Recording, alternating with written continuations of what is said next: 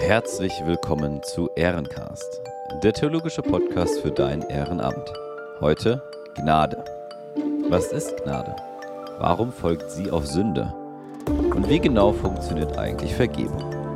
Viel Spaß beim Hören. Ja, herzlich willkommen zur neuen Folge Ehrencast, Folge 13. Ich bin nicht alleine, David ist hier. Schön, dass du da bist. David, heutiges Thema ist Gnade und alles, was irgendwie dazugehört, was daraus kommt, was damit reinspielt. Erklär uns doch mal, was ist Gnade, wo kommt das her? Ja, wir haben ja in der Folge zur Sünde letztes Mal schon darüber gesprochen, dass wir da einen Rahmen haben und so ist es bei der Gnade auch. Im Alten Testament ist Gnade tatsächlich ein zentraler Begriff. Wir sprechen oft davon, dass im Alten Testament Gott so zornig sei. Tatsächlich sind die ganzen Wörter, die Gnade und sein Gnadenhandeln beschreiben, viel, viel häufiger als der Zorn. Ja? Also die zwei wichtigsten Begriffe auf Hebräisch sind Chanan, gnädig sein, und Chesed. Das ist das Nomen, das steht für Güte oder Barmherzigkeit und allein das taucht 250 Mal im Alten Testament auf. Ja, es ist ein ganz zentraler Begriff. Und wichtig ist auch die Gnadenformel. Die zieht sich durchs Alte Testament durch. Habt ihr bestimmt schon mal gehört. Barmherzig und gnädig ist der Herr, geduldig und von großer Güte. Das beschreibt Gott, wie er im Alten Testament eben auch gesehen wird. Ja? Und wenn wir ins Neue Testament gehen, dann ist Gnade, würde ich sagen, das zentrale Thema. Mit allem außenrum, was dazugehört. Aber letztlich ist die Geschichte Jesu eine Gnadengeschichte für uns. Ja? Und der zentrale Begriff im Griechischen ist Charis. Das kann auch mit Schönheit oder mit Anmut übersetzt werden, mit Gutem an sich, aber vor allem eben auch mit Gnade. Das vielleicht mal so als Hintergrund dazu, was Gnade ist. Ja, es geht darum, wie Gott sich uns zuwendet, trotz dessen, was wir getan haben. Und das hat einen Effekt. Und diesen Effekt nennen wir Vergebung. Genau, wir haben über Sünde gesprochen und da schon festgestellt, irgendwie können wir nicht nur über Sünde reden, sondern wir brauchen irgendwie, also das war so schwer darüber zu reden, so, so, so belastend irgendwie, dass wir da schon gemerkt haben, wir müssen eigentlich mal über Vergebung reden, um, um mal wieder was Positives sagen zu können. Ähm, das machen wir jetzt, das machen wir in dieser Folge. David, Vergebung. Hast du das schon mal erlebt? Wie hat sich das angefühlt? Hast du schon mal jemandem vergeben? Ähm, und äh, vor allem, wie hängt eine Vergebung mit einer Entschuldigung zusammen? Mhm.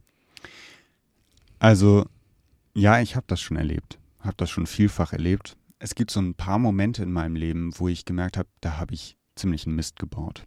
Ja.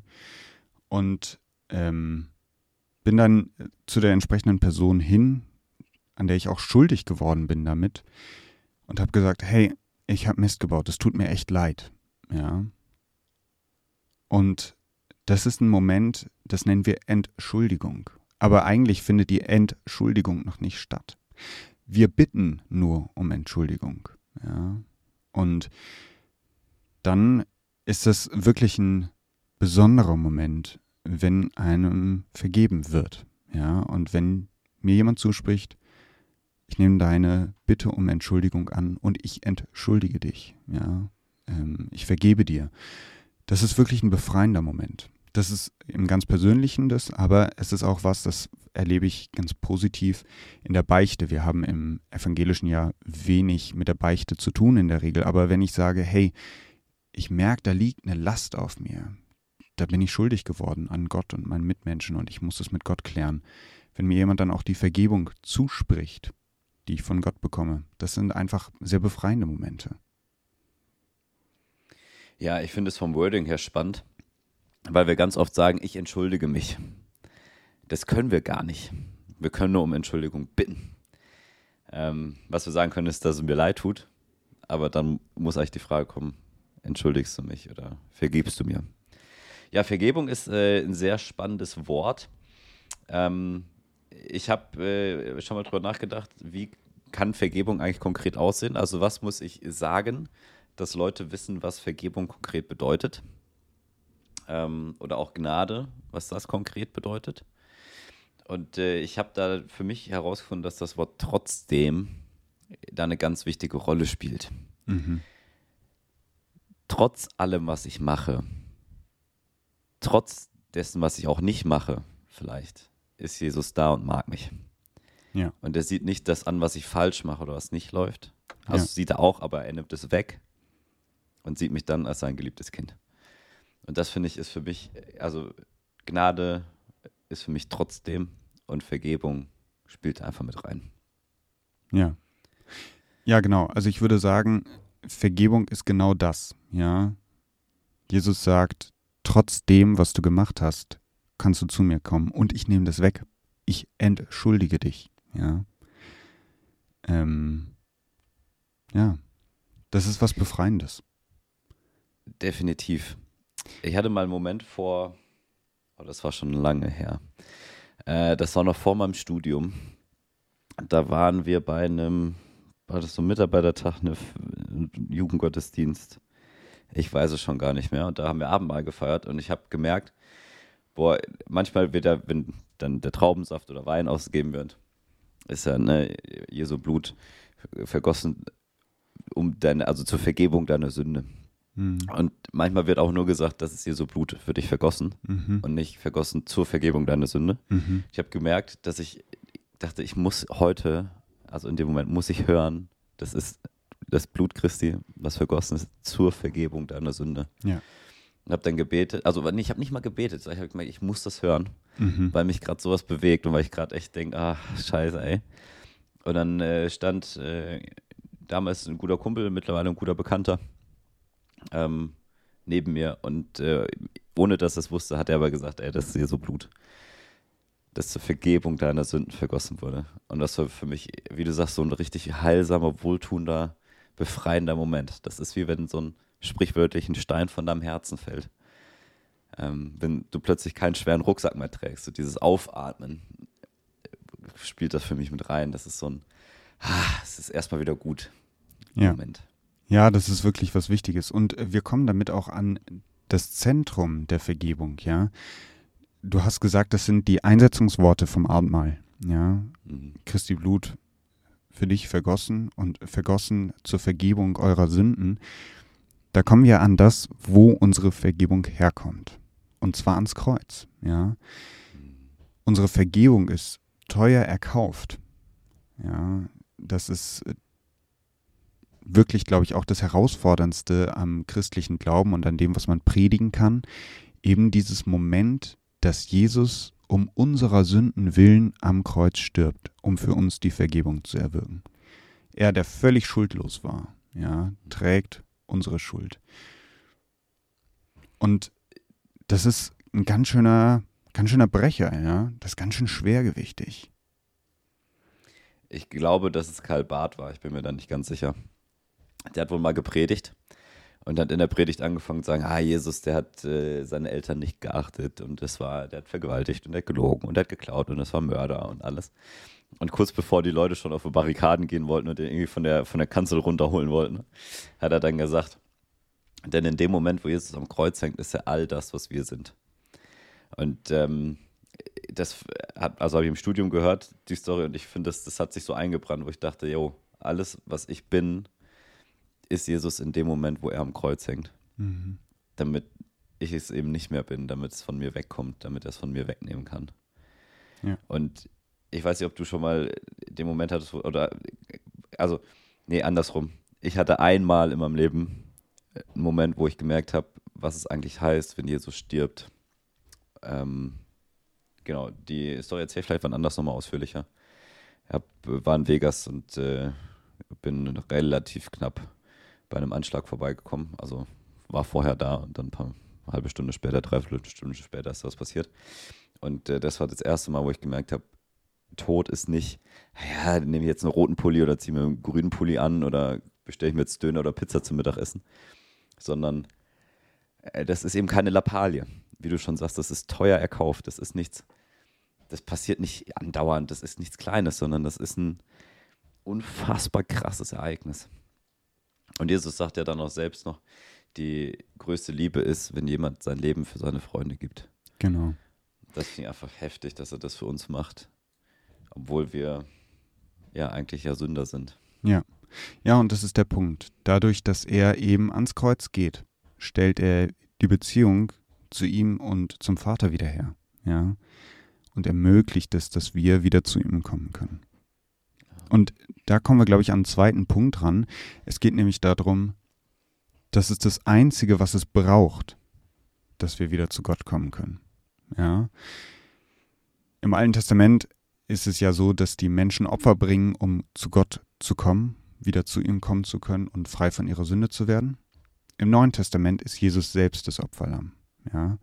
Und dieses Opferlamm ist so wertvoll und so teuer, dass es nichts gibt, was dem gleichkommt oder was auch nur annähernd daran kommt, diese Leistung zu bringen, und zwar die einzige ausreichende Leistung, um uns von unserer Sünde zu befreien. Mir geht es darum, vielleicht habt ihr es euch schon gedacht, wir können das nicht selber machen. Wir können ja. nichts dazu beitragen, dass uns vergeben wird. Genau, und also nochmal kurz zu dem Opferlamm. Deswegen müssen wir auch keine Brandopfer mehr machen oder Speiseopfer oder sowas. Also Tieropfer sind vom Tisch, weil Jesus am Kreuz für uns gestorben ist. Was ich ganz gut finde, ich war schon ein, zwei Mal in meinem Leben dabei, als Tiere geschlachtet wurden. Ich glaube, ich könnte das nicht selbst machen, von daher ist es vielleicht echt gut, dass wir es nicht mehr machen müssen. Äh, aber um zu dem Punkt zurückzukommen, wir können es eben nicht selbst machen. Ähm, das ist was, was Jesus macht, was Gott macht, was wir selbst nicht machen. Wenn wir versuchen, aus uns selbst gerechtfertigt zu werden, müssen wir vielleicht auch nochmal eine extra Folge irgendwann uns genauer angucken. Aber wenn ich sage, ich will von meiner eigenen Kraft her die Beziehung zu Gott wieder gut machen, das könnten wir, oder das nennt man Rechtfertigung aus Taten oder aus Werken, also eine Werkgerechtigkeit. Das heißt, ich versuche, ähm, ich sage so sprichwörtlich, wenn ich die Gunst meiner Mama gewinnen will, dann räume ich zu Hause auf und ich kaufe noch Blumen und ich mache die Wäsche und ich bringe den Müll raus und ich äh, putze die ganze Wohnung durch und mache wirklich alles schick, damit sie am Ende des Tages sagt, ach Mensch, mein lieber Sohn, das war ja schön und ach, ich nehme dich in den Arm und du bist ja der Beste und so. Ähm, das funktioniert aber bei Gott nicht. Ich kann nicht, keine Ahnung, zehnmal in Gottesdienst gehen, fünfmal das Vaterunser beten, dann noch äh, dreimal Lobpreis machen und sonst was, um gerecht zu werden, um, um meine Sünde vergeben zu bekommen. Es funktioniert einfach nicht. David, wie funktioniert es denn?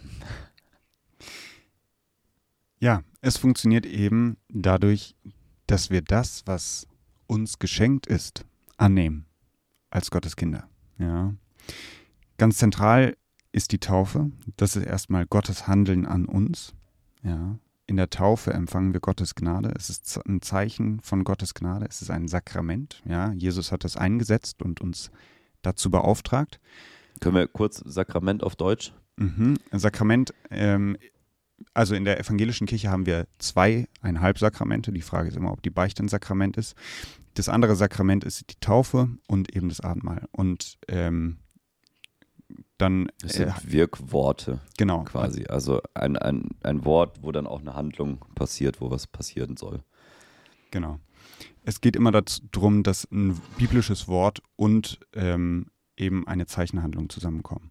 Und äh, im Protestantismus sind es eben nur diese zwei, die Jesus selbst eingesetzt hat. Im katholischen Glauben gibt es sieben Sakramente. Das ist auch noch mit, mit Eheschließung ist drin, glaube ich, gell? Firmung. Priesterweihe, letzte Ölung. Kom Kommunion auch, glaube ich, weiß ich nicht. Oder mm, nur die mm. Firmung. Ich glaube nur Firmung, aber ich bin mir da nicht so sicher. Ich bin nicht katholisch. Obwohl ich unsere katholischen Geschwister sehr schätze. Das ja. sei an der Stelle auch mal gesagt. Yes, Dito. Gut, äh, back äh, to topic. Sakramente, wie funktioniert Vergebung? Genau. Also in der Taufe werden wir in Gottes Gnade hineingetauft. Ja, wir werden zu einer neuen Schöpfung, sagt die Bibel. Ja, wir werden neu geschaffen schon in der Taufe. Und in der Taufe ähm, sterben wir mit Christus und stehen wieder mit ihm auf. Ja, die Immersionstaufe, wie es heißt, also wo man ganz untergetaucht wird, ist ein ganz plastisches Bild davon, ja, dass man ganz untergetaucht wird. Der alte Mensch stirbt in diesem Moment und dann wieder aufersteht. Der neue Mensch steht mit Christus wieder auf, ja. Und dieser neue Mensch ist eben der begnadigte Mensch, ja. Das heißt aber nicht, dass deine Kindertaufe, falls du als Kind getauft wurdest und nur mit Wasser äh, über den Kopf ein bisschen, dass deine Taufe deswegen ungültig ist. Ja, äh, das ist ganz wichtig. Wenn du daran zweifeln solltest, auch deine Taufe als Kind ist gültig. Ja. Muss ich mich dann jetzt immer taufen lassen, wenn ich Vergebung haben möchte? Good point. Ähm, das ist ja so die Frage der Wiedertaufe auch. Und nein, musst du nicht. Deine Taufe ist ein für alle Mal gültig. Ja, was du immer wieder brauchst, ist die Vergebung. Ja, und die Bitte um Vergebung. Das hat aber auch ganz viel damit zu tun, dass uns das belastet, wenn wir schuldig werden. Ja, und wenn wir diesen Zuspruch der Vergebung bekommen, dann tut uns das gut. Ja, das ist eigentlich ein Geschenk. Jetzt haben wir letzte Woche schon darüber gesprochen, dass wir als Menschen in dieser Welt nie ganz schuldlos werden können. Ja, ist die Frage, ist die Taufe dann überhaupt wirksam? Ja, ist sie. Ähm, wir Theologen sprechen von der forensischen und der effektiven Gnade. Ja.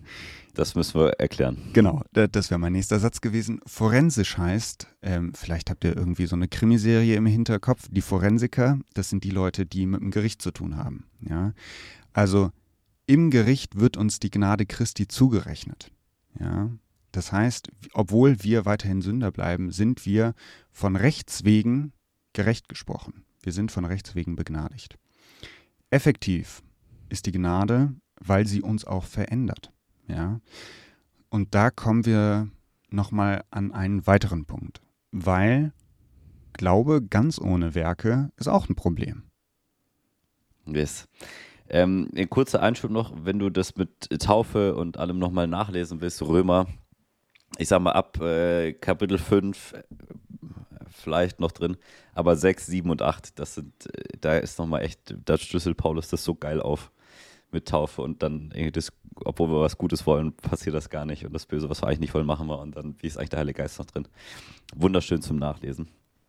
Ähm, aber wie du sagst, Taufe verändert uns und äh, verändert auch äh, Taufe, ja, Vergebung, Taufe auch vielleicht, Vergebung verändert uns und sagt, ähm, wir sind ein neuer Mensch und, und, wir hören auf, Sünde zu machen oder wir versuchen es. Ähm, und daraus äh, genau passieren vielleicht auch wieder Werke, die aber nichts mit der Werkgerechtigkeit zu tun haben. Äh, ich glaube, Jakobus, äh, Jakobusbrief steht, Glaube ohne Werke ist tot.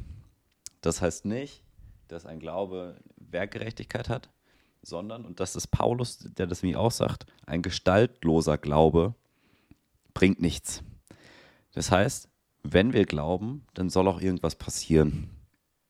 Wir sollen uns nicht zurücklehnen, äh, auf dem Sonnenstuhl legen und chillen und sagen, ach ja, ich bin jetzt gerettet, alles easy, sondern es soll was passieren. Und äh, für mich gibt es da einen Aspekt, warum das passiert. Das ist so eine innere Dankbarkeitshaltung. Also aus Dankbarkeit dafür, dass äh, Jesus uns vergibt, dass er für uns ans Kreuz geht, fange ich an, etwas zu tun. Ob das jetzt Loben oder Preise ist, ob ich irgendwo mitarbeite, wie auch immer. Ich mache was in meinem Glauben. Vielleicht vergleichbar mit, ähm, wenn ich meiner Frau einen Strauß Blumen organisiere, dann ist aus ihrer Dankbarkeit heraus umarmt sie mich und gibt mir einen Kuss. So in die Richtung könnte es sein. Sie ist, liegt ja dann auch nicht auf der Couch und denkt, ja, ja, ist alles bestens, habe ich einen Strauß Blumen und ich mache gar nichts mehr äh, sondern es passiert ja was. Es passiert eine Reaktion drauf. Ja. Dietrich Bonhoeffer spricht von der billigen Gnade. Also wenn wir die Gnade einfach so hinnehmen, ja, und daraus keine Konsequenzen folgen, dann ist die Gnade billig. Ja, dann glauben wir auch, dass es billig ist. Aber eigentlich ist es so teuer erkauft, die Gnade, die wir bekommen haben.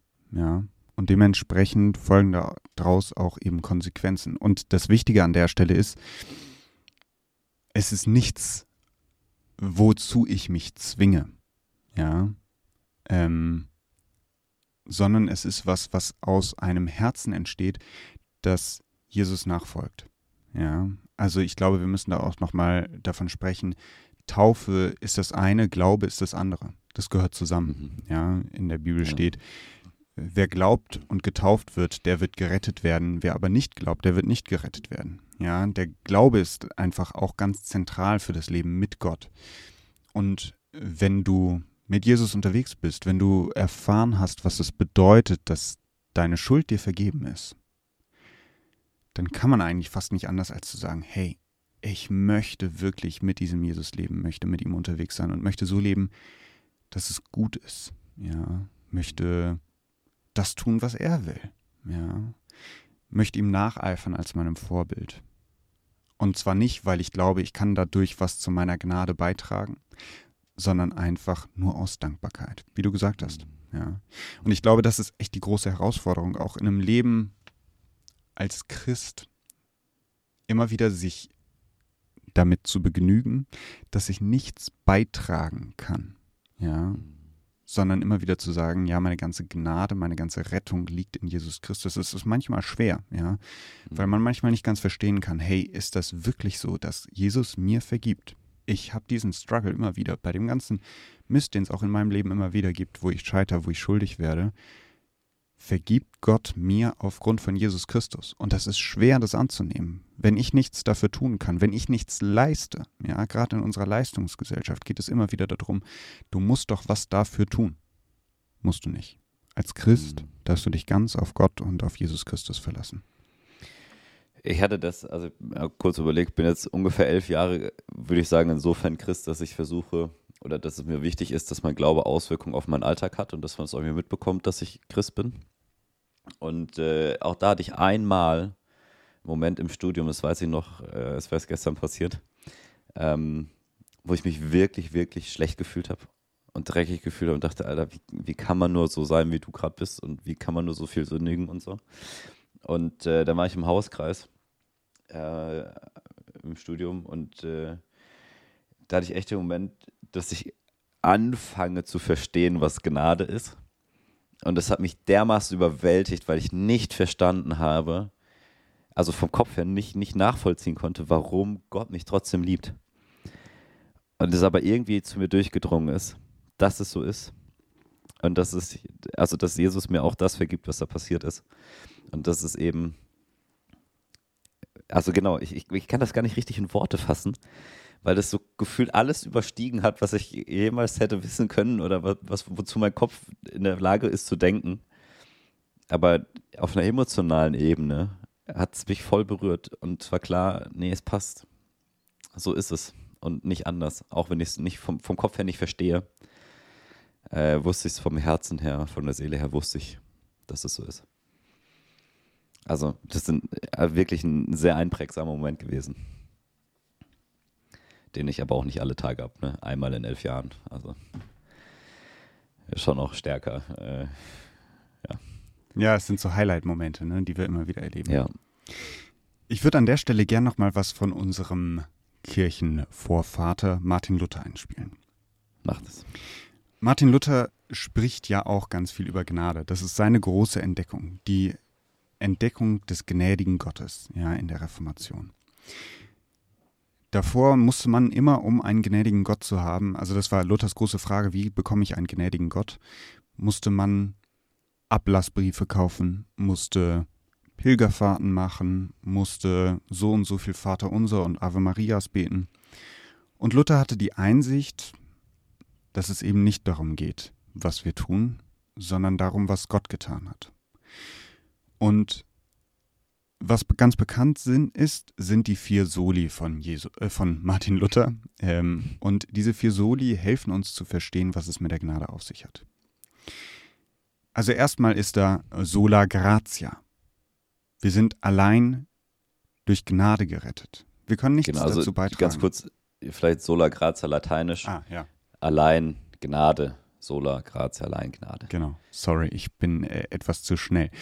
Ähm, sola gratia, genau. Allein durch Gnade. Dann äh, solus Christus. Allein durch Christus, ja. Nur die Heilstat Jesu Christi am Kreuz ist es, die uns rettet.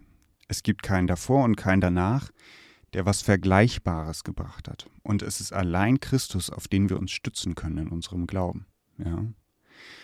Und dann kommt das Spannende dazu, sola scriptura allein die Schrift, ja, die Schrift ist der Erkenntnisgrund. Also das, woraus wir entdecken können, was Gnade ist. Dort finden wir es niedergeschrieben. Dort finden wir auch die Geschichte von Jesus Christus, ja. Und auch wenn unser Herz uns manchmal täuschen will und sagen will, hey, du bist nicht gut genug, du verdienst es nicht, Gnade zu empfangen, du, ja, bist zu schlecht, Gott vergibt dir nicht, dann ist die Skriptura, die Schrift, der Ort, wo uns die Gnade immer zugesichert wird und an der wir uns festhalten können. Ja, das ist das feste Fundament, auf, den, auf das wir unseren Glauben auch gründen können. Und als viertes Sola kommt das Sola Fide. Ja? Allein durch Glauben. Ja, das ist Martin Luther auch wichtig gewesen. Es braucht zum Leben als Christ eben auch den Glauben. Und es braucht, um zu Gott zu gehören, den Glauben. Ja. Wir werden durch Glauben gerettet. Jetzt ist die spannende Frage, was kommt zuerst? Die Gnade oder der Glaube? Müssen wir uns zuerst zu Gott bekennen oder muss Gott uns zuerst die Gnade geben? Und ich weiß nicht, wie es euch geht, aber wenn ich in die Zeit zurückschaue, dann war Jesus eine ganze Ecke vor mir da. Also Gottes Gnade ist immer das, was zuerst kommt. Und Gottes Gnadenentschluss stand schon fest, bevor irgendwer von uns geboren war. Ja? Gott hat den Überblick über die ganze Zeit. Der hat sich nicht erst vor 2000 Jahren, als Jesus geboren wurde, entschieden, jetzt fangen wir mal mit der Gnade an. Das stand von Anfang an fest in seinem Heilsplan. Und deswegen kommt immer zuerst Gottes Gnade. Yes. Ich habe äh, am Wochenende hatten wir Worship Night, da habe ich äh, gepredigt. Ich möchte eine, eine Sache aus der Predigt hier nochmal ansprechen. Ähm, wir sprechen, also ich habe eben schon gesagt, dass ich mich irgendwie dreckig gefühlt habe und manchmal ist es auch so, man muss rein werden von den Sünden. Ja, man wird gereinigt irgendwie. Also viel, viele Bilder mit, mit Dreck und Sauberkeit. Und ähm, was mir an der Stelle wichtig ist, äh, wenn du, also du wäschst dich nicht, bevor du duschen gehst. Du machst dich nicht sauber, bevor du duschen gehst, sondern du gehst duschen, um sauber zu werden. Das heißt, du musst nicht erst von deinen Sünden loswerden, das irgendwie versuchen alleine wegzuschaffen, das kannst du eh nicht, bevor du zu Jesus kommen kannst. Sondern so wie du bist, mit allem Schmutz, der an dir hängt, mit allem, was nicht läuft, mit allem, was, was äh, du falsch gemacht hast, wie auch immer, darfst du zu Jesus kommen. Und er ist quasi die Dusche, die dich reinigt. Er ist der, der, der deine Sünden nimmt und der dich davon frei macht. Aber es ist mir ganz wichtig, dass du das weißt, dass egal was passiert ist, auch egal wie schlimm das für dich sein mag, bei Jesus kannst du es abgeben. Ich glaube, das ist ein guter Endpunkt, dass wir hier jetzt sagen, das ist Gnade. Das du darfst trotz allem zu Jesus kommen. Genau. Oder du kannst trotz allem zu Jesus kommen. Ja, weil ja. Jesus zuerst für uns gekommen ist in diese Welt. Ja, damit verabschieden wir uns und sagen Tschüss und bis äh, zur nächsten Folge. Ciao.